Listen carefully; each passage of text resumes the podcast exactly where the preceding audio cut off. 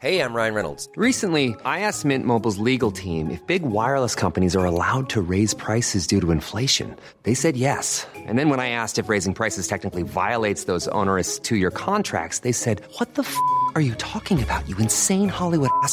So to recap, we're cutting the price of Mint Unlimited from $30 a month to just $15 a month. Give it a try at mintmobile.com slash switch. $45 upfront for three months plus taxes and fees. Promo rate for new customers for limited time. Unlimited more than 40 gigabytes per month. Slows. Full terms at mintmobile.com.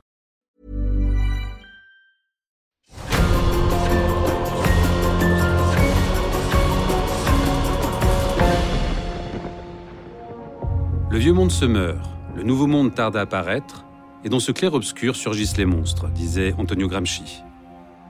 Dans notre monde globalisé, au sortir de la guerre froide, ces monstres oubliés ont un nom. Le retour des empires. Un podcast du magazine Marianne présenté par Stéphane Auboire.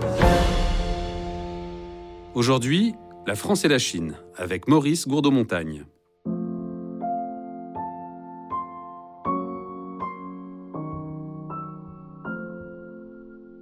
Il y avait, dans un coin du monde, une merveille du monde.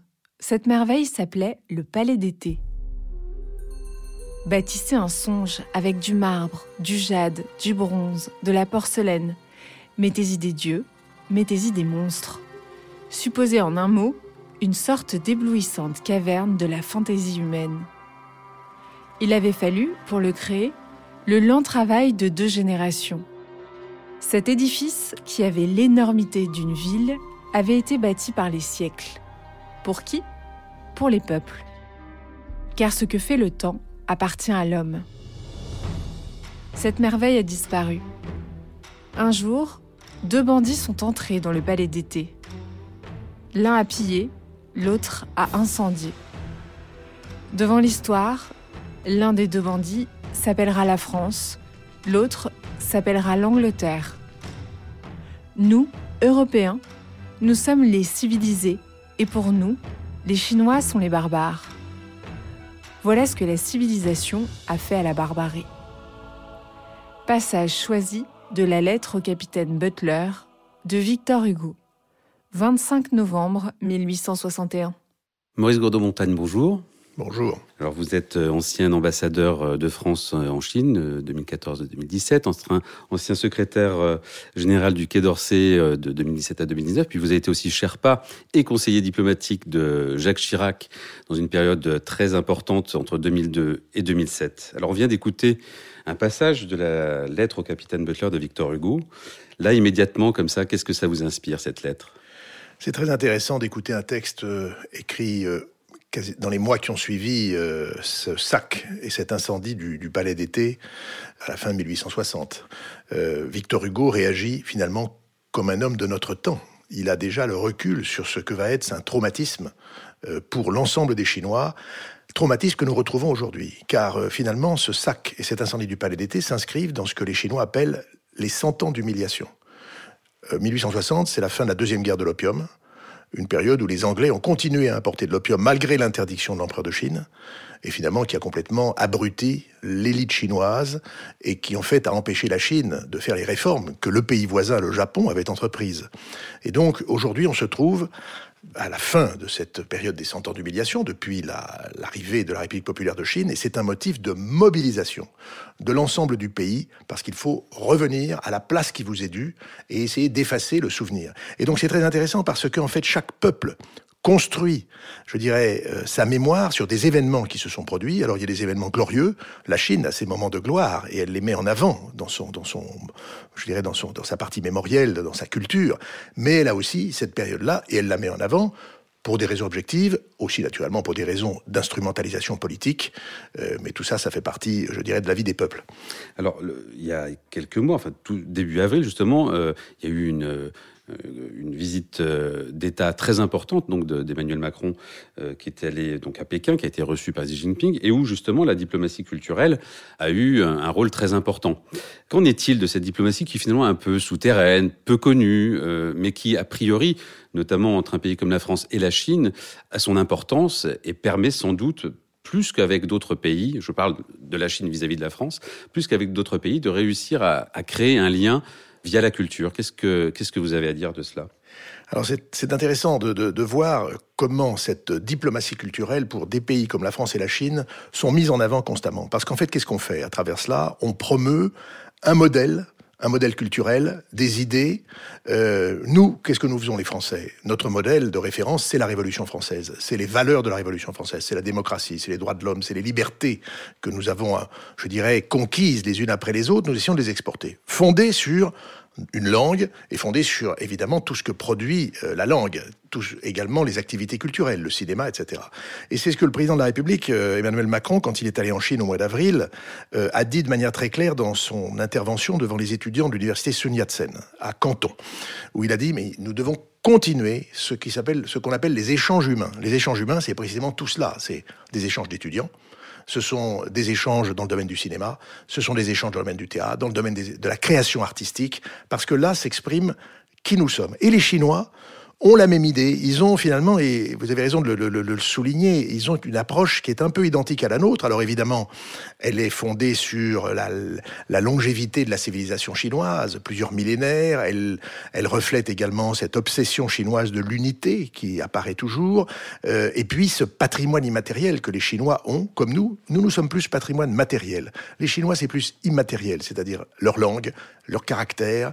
Et, quand on voit le travail des instituts Confucius, même s'il est mis en cause dans certains aspects de propagande qui sont un peu aussi l'activité des, des instituts Confucius, on voit qu'il y a une identité, euh, je dirais, d'approche. On essaye de, par le vecteur culturel, de mieux comprendre celui qui est en face de nous, qui a une mémoire différente, qui a un modèle différent, mais plus on le comprend, plus on est capable de travailler avec lui, de monter des coopérations, et, sans justifier ce qu'il peut faire, d'être en phase. Car en fait, c'est ça, finalement, euh, dans le vaste monde qu'il nous faut rechercher. Et la France et la Chine ont une approche équivalente.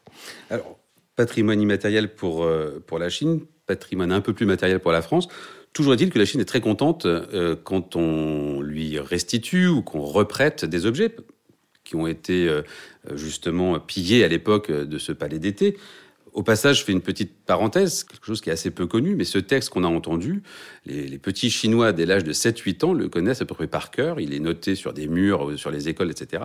C'est quand même quelque chose d'assez extraordinaire. Mais justement, pour en venir à, ce sujet, ces restitutions, ces échanges d'objets, malgré tout, les Chinois, euh, ça leur fait plaisir aussi, ce matériel. Tout à fait, parce que ça fait partie de la, de la fierté de la Chine sur son passé. Euh, vous avez raison, dans le palais, dans les ruines du palais d'été, sont le palais est à une quinzaine de kilomètres du centre de, Pékin. Euh, il y a des plaques en pierre où sont gravées en français, en anglais et en chinois la lettre de Victor Hugo. Et dans les écoles, on apprend cette lettre, qui est une manière, je dirais, de dire les, les, Européens et les Français en tête avaient reconnu leur faute, leur crime. Euh, en fait, c'était eux les barbares et c'était pas nous les barbares. Et c'est vrai que les Chinois sont sont à la recherche de tout ce qui les rattache à leur passé. On connaît la fréquentation des salles de vente d'objets chinois par les Chinois. Mais j'ai vécu moi-même, quand j'étais en Chine, un événement extrêmement important qui était la restitution des plaques en or qui étaient sorties frauduleusement de Chine, qui avaient été ensuite cédées par euh, un, par un antiquaire, enfin par un antiquaire à euh, quelqu'un qui en a fait don à un musée français, il a fallu, au titre de la convention de l'UNESCO, pouvoir désaliéner par un vote de l'Assemblée nationale ces plaques en or et les restituer. J'étais à Langzhou, qui est dans le centre de la Chine, pour restituer ces plaques en or. Ça a été un événement national. Toute la, la la Chine en a parlé du nord au sud, de l'est à l'ouest. Et la Chine, c'est quand même un pays qui fait 20 fois la France hein, en termes de surface. Donc, les Chinois sont très très attachés euh, à ce qui est leur, patrimoine. Et, donc, nous avons, de ce point de vue, eu un rôle exemplaire. Euh, ça se poursuivra sans doute d'une manière ou d'une autre, parce que je pense que les temps sont à ces restitutions. Bien évidemment, euh, on, on, fait beaucoup de restitutions de textes par microfilm. on a beaucoup de choses. Je me rappelle aussi que le président Chirac lui-même avait songé à l'époque, ce n'était pas mûr encore, mais au début des années 2000, à restituer des panneaux qui avaient été euh, pillés dans le palais d'été. Euh, ça ne s'est pas fait. Je pense que ce sont des choses qui, d'une manière ou d'une autre, reviendront à la surface. La Chine est un grand pays qui protège ses œuvres d'art, et donc il n'y a aucune raison, à un certain moment, de ne pas procéder avec des règles très sévères, je dirais, et très sérieuses, et qui soient conformes à notre, à notre droit, à notre cadre juridique, de procéder à ces restitutions. Récemment, vous avez écrit un ouvrage qui s'appelle euh, les autres ne pensent pas comme nous. Et bien sûr, vous faites référence à la Chine qui n'a pas exactement la même définition des relations internationales que l'Occident et notamment sur l'universalisme. Là, on vient de parler du patrimoine. Là, il y a un point commun, il y a une forme d'universalisme commun sur la culture. Finalement, cette lettre est peut-être le point d'entrée de l'histoire euh, des patrimoines, euh, conscients dans, chez les États. Mais qu'est-ce que ça signifie, cet universalisme chinois, selon vous euh, Qu'est-il par rapport au nôtre? C'est une question extrêmement complexe là que vous posez. Nous avons, nous avons pensé que les valeurs qui étaient les nôtres sont des valeurs universelles. Et d'ailleurs, nous avons même pensé à une époque que notre langue serait la langue universelle. Le discours sur l'universalité de la langue française euh, de la fin du XVIIIe siècle, c'est l'époque de l'encyclopédie, et nous avons pensé que les idées que nous propagions triompheraient partout. Nous nous trouvons aujourd'hui dans un monde où des visions différentes, qui sont liées à des cultures différentes, je dirais, surgissent parce qu'elles s'appuient aussi sur des pays beaucoup plus forts pour pouvoir les affirmer.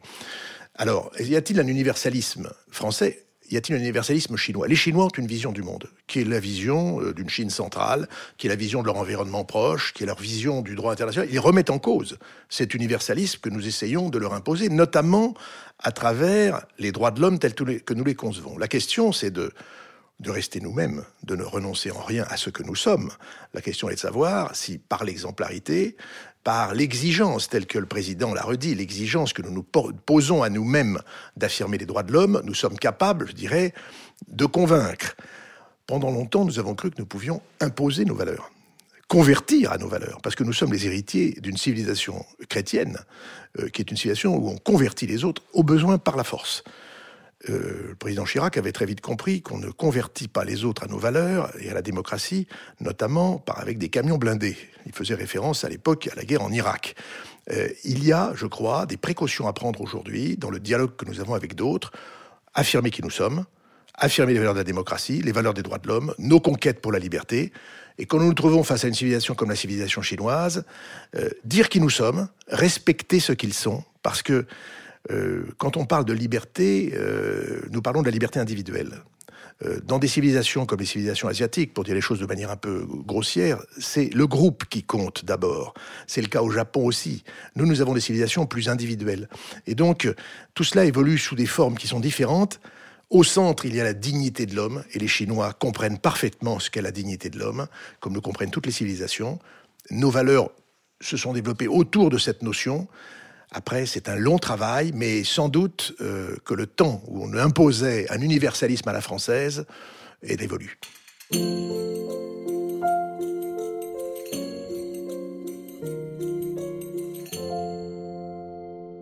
Lors du Conseil des ministres du 8 janvier 1964, Charles de Gaulle tient ces mots. La Chine est une chose gigantesque. Elle est là, Vivre comme si elle n'existait pas, c'est être aveugle, d'autant qu'elle existe de plus en plus. La Chine meurt d'envie d'être reconnue. Les soviets sont devenus ses adversaires et les États-Unis le sont restés. Ils ne voient aucun autre interlocuteur que la France. La France existe. Elle est indépendante. Elle est pour la Chine une réalité et même la seule. Trois semaines plus tard, le 31 janvier, lors d'une conférence de presse, il reprend la parole. Du fait que depuis 15 ans, la Chine presque tout entière se trouve rassemblée sous un gouvernement qui lui applique sa loi et qu'elle se manifeste au dehors comme une puissance indépendante et souveraine, le poids de l'évidence et de la raison pesant chaque jour davantage, la République française a décidé de placer ses rapports avec la République populaire de Chine sur un plan normal, autrement dit diplomatique. Sur un plan normal, autrement dit diplomatique. Ça vous, ça vous concerne particulièrement, Maurice Gourdou-Montagne. Est-ce que la, position de De Gaulle à l'époque, qui est quand même très originale, puisque c'est le premier, euh, c'est le premier représentant d'un pays du Conseil de sécurité qui décide de reconnaître la République populaire de Chine, on voit bien que derrière tout ça, il y a aussi une volonté euh, non seulement souverainiste pour les Chinois, mais aussi pour la France dans un cadre euh, international euh, complexe, notamment avec les États-Unis. Et là, en fait, on, critique beaucoup euh, le président Macron ces derniers temps sur ce voyage en Chine. On dit qu'il y allait chercher pas grand-chose, sinon un peu d'humiliation. Mais au fond, est-ce qu'il n'est pas aussi dans cette logique d'équidistance entre ces deux grosses puissances que sont les États-Unis et la Chine, précisément pour remettre un petit peu le pays la France donc euh, au centre d'un jeu diplomatique plus, euh, plus juste. Alors je crois qu'il faut se méfier de la notion d'équidistance, parce que euh, à l'époque du général de Gaulle, comme aujourd'hui, nous sommes membres, je dirais, d'un camp, qui est le camp occidental. Nous sommes les alliés des États-Unis, et nous en faisons partie. En revanche, ce que le général de Gaulle refusait, c'était la politique des blocs, c'est-à-dire le suivre aveuglément l'un ou l'autre. Et donc nous nous sommes situés au milieu. C'est ce qu'a dit aussi Macron, à peu de choses près. C'est ce qu'a dit Macron. Et nous nous trouvons donc en 1964. Il faut rappeler le contexte. Le contexte, c'est que la guerre d'Algérie est derrière nous. Et c'est un préalable très important pour les Chinois, parce que euh, nous sommes considérés comme un pays qui n'est plus une puissance coloniale. Donc on peut parler avec nous. Vous l'avez dit, nous sommes un pays membre permanent du Conseil de sécurité. Donc pour la Chine, qui est finalement alliée des soviétiques, mais avec laquelle, euh, avec lesquels les choses se passent pas si bien, il est important de se désengoncer, je dirais, de cet enfermement avec les soviétiques. Et le général de Gaulle, qui veut comme axe principal pour la France une indépendance de notre pays, et on le voit, c'est l'époque où on monte en puissance la force de frappe française, c'est l'époque où nous essayons avec les Allemands de constituer quelque chose d'original en Europe, c'est l'époque de la construction européenne, tout se ramène finalement à cette idée d'indépendance et de ne pas être dans les blocs. Aujourd'hui, effectivement, la question se pose de savoir, étant dans le camp occidental, c'est-à-dire et dans l'Union européenne et dans l'OTAN, est-ce que, et dans le, dans le commandement militaire intégré de l'OTAN, ce, où nous étions encore jusqu'en 66. Euh, et donc, que De Gaulle nous avait sorti, c'est Sarkozy qui nous avait remis dedans. Euh, est-ce que nous pouvons dire des choses qui sont un peu différentes? C'est la conviction de la France. Je pense que ça correspond à une tradition diplomatique française. Le général de Gaulle a, agi en ce sens. Le président Macron essaye de poursuivre dans cette voie. Et donc, euh, je répète bien, il ne s'agit pas d'équidistance. Il s'agit simplement de pouvoir rencontrer les autres. Quand je vois l'initiative prise par le président Macron euh, consécutivement à cet éclatement du monde et à cette recomposition qui est la suite de la guerre en Ukraine. La conférence qui a eu lieu sur l'organisation des finances, où on avait le Premier ministre chinois, mais également Madame Janet Yellen, la secrétaire aux finances des États-Unis, où on avait une quarantaine de chefs d'État et de gouvernement, c'est une tentative pour montrer que la France n'est pas enfermée. Euh, la proposition faite par le président d'assister au prochain sommet des BRICS est également dans cet esprit. Euh, nous ne sommes pas pour nous aligner. La France, ce n'est pas dans sa tradition. La France peut porter un propos différent. C'est ce que nous avons fait avec la Chine il y a déjà maintenant euh, euh, près de, de, 60, de 70 ans, 80 ans, et donc euh, nous sommes en train de poursuivre avec, avec, avec la Chine de la même manière. Alors, c'est 60 ans, le, fameux, le fameux anniversaire, là justement. Est-ce que c'est quelque chose qui est attendu du côté chinois? Parce qu'en France, on, on, attend beaucoup cette, cet anniversaire de la reconnaissance par De Gaulle. Est-ce que c'est réciproque? Est-ce qu'il y aura des rencontres? Est-ce qu'il y aura éventuellement de nouveau des visites d'État? Est-ce que c'est quelque chose qui est attendu de l'autre côté aussi Est-ce que c'est simplement un coup de communication euh, ça va au-delà de la communication. C'est évidemment attendu. Alors, la Chine de 1964 n'est pas la Chine euh, de 2023.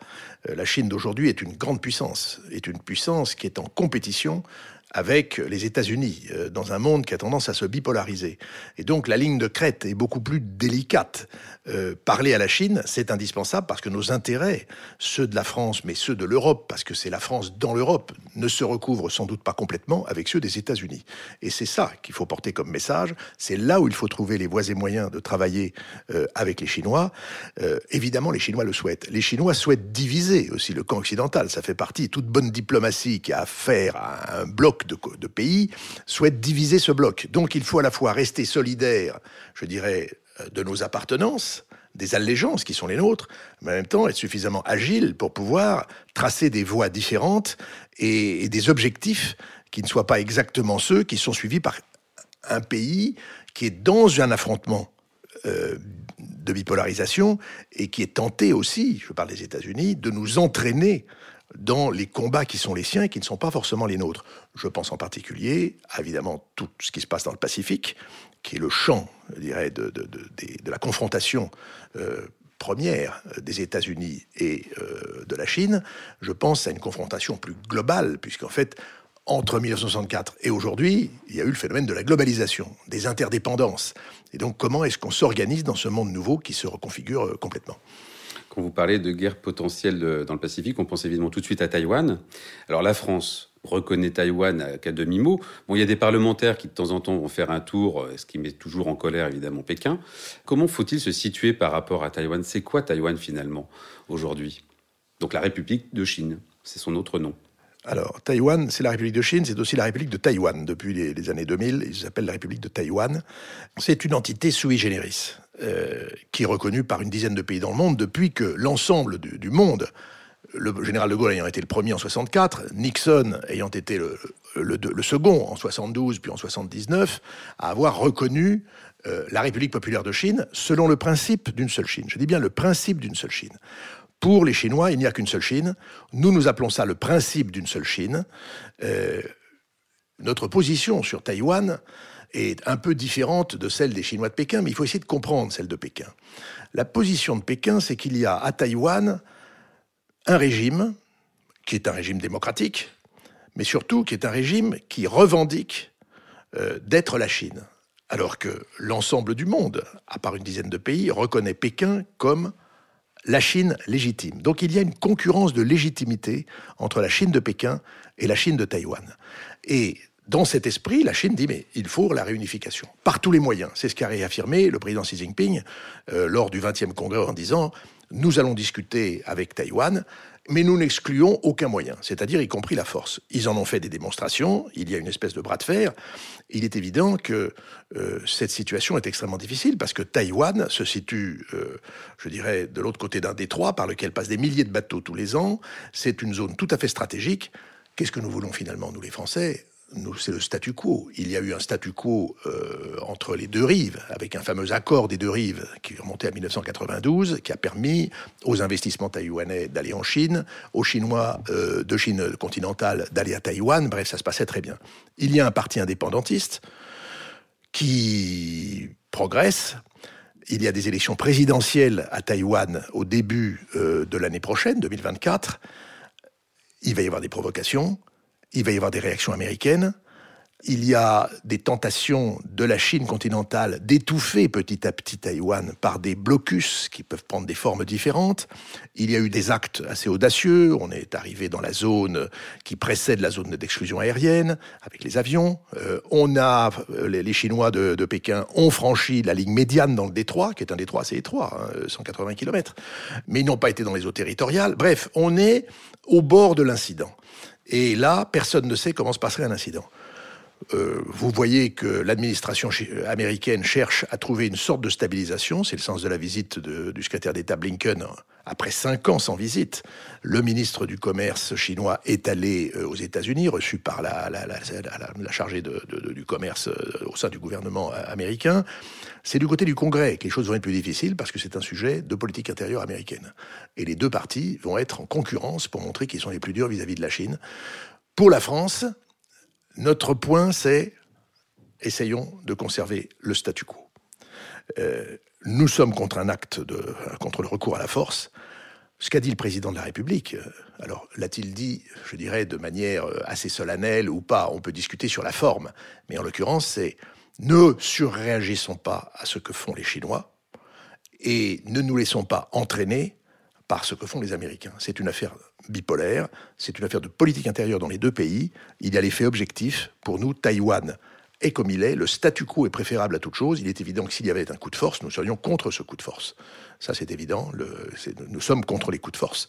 Mais ce qui est préférable, c'est la voie diplomatique, c'est d'essayer de trouver des arrangements qui permettent de s'entendre. Les Chinois sont très inventifs, euh, ça il faut le savoir. on peut imaginer aussi qu'entre Chinois de Taïwan et de Pékin, ils trouvent les voies et moyens d'un arrangement qui satisfasse tout le monde, qui sauve la face de chacun. On n'en est pas là, mais je crois que sur ce sujet, il ne faut rien exclure et le pire n'est pas toujours sûr. Le pire n'est pas toujours sûr, d'autant que même si aujourd'hui, d'un point de vue purement matériel et humain, l'armée chinoise est probablement la plus grosse au monde, elle reste la moins expérimentée. Et euh, comment vous pouvez imaginer justement la suite des événements? Si jamais il y avait un, conflit armé, euh, vers où on irait, quoi, d'un point de vue. Euh, enfin, je parle à Taïwan là. Hein. S'il y avait un conflit armé, s'il y avait vraiment une attaque, qu'est-ce qui se passerait d'un point de vue diplomatique et au niveau des alliances? Puisque Taïwan ne fait évidemment pas partie de l'OTAN, comme l'Ukraine ne fait pas partie de l'OTAN. Donc on dit qu'on réagirait, mais comment? Alors, y aura-t-il ou non un conflit armé? Il y a beaucoup d'étapes avant d'arriver à un conflit armé. Le conflit armé, il peut surgir du fait d'un accident. Comme le dit euh, l'ancien Premier ministre australien Kevin Rudd, il y a beaucoup de métal dans le détroit. Le métal, ça veut dire tous ces bateaux qui passent, les avions qui survolent. Effectivement, il y a une densité, je dirais, de matériel militaire qui peut créer l'incident. Pour le moment, on n'en est pas là. Je pense qu'il y aura d'autres étapes préalables je l'ai dit, sous forme de blocus, sous forme de tests, euh, empêcher la circulation maritime, le droit de navigation en haute mer que nous invoquons en envoyant nous-mêmes des bateaux chaque année au Japon qui passent par le détroit. Euh, les Européens le font aussi, les Américains bien évidemment, en rappelant que euh, la Chine n'a pas à modifier la situation existante, notamment en mer de Chine du Sud, où il y a une zone que les Chinois voudraient se prendre pour eux, notamment pour euh, leurs forces de dissuasion, leurs sous-marins nucléaires, parce que la Chine est très engoncée finalement par rapport au Pacifique. Bon, le temps qu'on soit, euh, qu'on arrive à un incident armé, nous n'en sommes pas là. Je pense qu'il y aura des étapes intermédiaires. Ce qu'on peut imaginer en revanche, qui peut durcir la situation, c'est que le Congrès des États-Unis euh, ne vote des sanctions sur les entreprises qui commercent avec la Chine, comme ils l'ont fait sur la Russie, comme ils l'ont fait sur l'Iran autrefois. Il y a une vingtaine de pays qui sont sous sanctions. La Chine n'est pas sous sanctions parce qu'il y a énormément d'échanges commerciaux et cette année ils ont progressé encore plus que jamais entre la Chine et les États-Unis. Donc il y a une, une, interdépendance commerciale qui est importante, même s'il y a aussi une guerre commerciale sur les tarifs. Mais il peut très bien y avoir effectivement des sanctions. La Chine les anticipe, la Chine s'organise pour cela. Donc il y aura des recompositions. Je pense qu'avant une attaque militaire sur Taïwan, il y a beaucoup d'étapes à passer. Euh, les Chinois se sont fixés 2049, qui est le centenaire de l'établissement de la République populaire à Pékin, pour la réunification. Je vois des chiffres, je vois des, chiffres cités, des, des, années 2027, 2025, 2035. Personne n'en sait rien.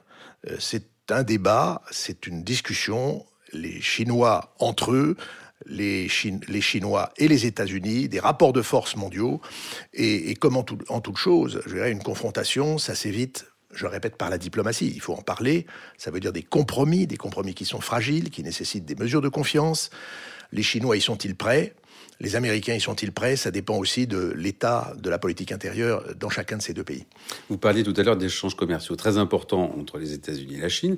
Qu'en est-il vraiment de notre dépendance euh, ou de notre non-dépendance vis-à-vis de la Chine aujourd'hui euh, à ce sujet-là, la balance commerciale, etc.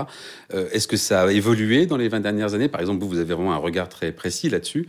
vous avez pu observer. Est-ce qu'on va être encore et toujours dépendant de ce, pays-là? Est-ce qu'il y a des, tendances à, à, être un peu plus équilibrées où, en sont les, rapports euh, franco-chinois à ce sujet? Alors, Où vont-ils? il y a les rapports franco-chinois qui sont effectivement très déséquilibrés, euh, puisque nous, sommes, nous avons un déficit qui n'a fait que croître, un déficit commercial qui n'a fait que croître avec la Chine, tout en ayant maintenu un rythme d'investissement en Chine et un montant de stock d'investissement qui reste très important, qui est un des plus importants que nous ayons à l'étranger. Euh, les Chinois, en revanche, ont moins investi chez nous. La question est de savoir si on se, comme il s'agit d'une dimension commerciale, si on se place sur le plan européen. Nous sommes, l'Union européenne est le premier partenaire euh, commercial de la Chine. Et ça, il faut l'avoir en tête. Notre, je dirais, l'Union européenne qui fait partie d'un, qui nous amène à être dans un tout et avec, je dirais, la masse critique qui nous permet d'exister par rapport à la Chine, euh, l'Union européenne, elle est très importante pour les Chinois. Euh, c'est un marché pour les exportations chinoises. Donc les Chinois ont besoin de nous. Nous, nous avons besoin des Chinois également. Nous avons besoin des Chinois, nous avons besoin de coopération. Nous avons besoin de coopération, alors avec, naturellement, les, là aussi, euh, une, définition extrêmement précise de ce, de ce qui est possible et de ce qui ne l'est pas. Par exemple, est-ce que les Chinois font à nos entreprises les mêmes conditions qu'ils font aux entreprises chinoises? C'est ce qu'on appelle le level playing field. Euh, est-ce que euh, la propriété intellectuelle est protégée? Est-ce que, sur le plan technologique, nous avons accès aux mêmes, je dirais, facilités que les Chinois peuvent avoir chez nous? Nous avons déjà pris un certain nombre de mesures de, de, de sûreté sur ce, sur ce plan-là. Donc, il y a un ajustement à faire. Nous avions un accord euh, commercial pour la protection des investissements depuis la fin 2020. Il a été bloqué euh, par des sanctions votées par le, par le Parlement européen sur la question des Ouïghours, compte tenu de, je dirais, du, mauvais traitement, pour dire le moins, que les Ouïghours peuvent avoir euh, en Chine. Nous allons avoir des épreuves. Nous avons aujourd'hui les mécanismes d'ajustement carbone aux frontières qui vont être appliqués à partir de 2026 par l'Union européenne. Ça va impacter évidemment l'importation de produits chinois, pas seulement, mais on parle de la Chine. Euh, nous avons l'acte qui a été voté sur le travail forcé. On va donc demander aux entreprises de faire la preuve que dans leur chaîne d'approvisionnement, ce qu'on appelle la supply chain, les entreprises n'ont pas de travail forcé, que ce soit certaines populations ou des enfants, etc. Je pense que les, lendemains sont compliqués avec la Chine.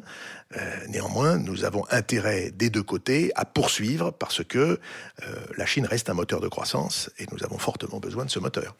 Maurice Gourdon-Montagne, merci beaucoup pour tous ces éclairages. On a commencé par une euh, lettre presque poétique de Victor Hugo au capitaine Butler. Et j'aimerais qu'on termine par de la poésie, un texte que vous avez choisi, un texte chinois qui vous a marqué et que nous allons écouter maintenant.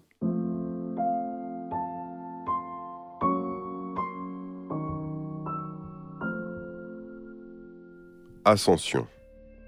Parmi le vent violent, sous le ciel haut, les singes hurlent leur tristesse. Au-dessus des sables blancs de l'îlot, un oiseau vole en tournant. Feuilles sans fin, soufflées par le vent, il tombe en sifflant des arbres, et l'immense Yangtze court tumultueusement. Loin de chez moi, je pleure l'automne triste, et les voyages me semblent interminables.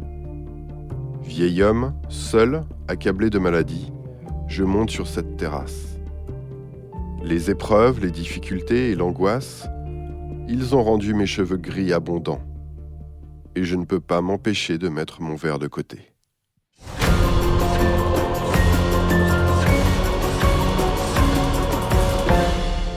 Le retour des empires.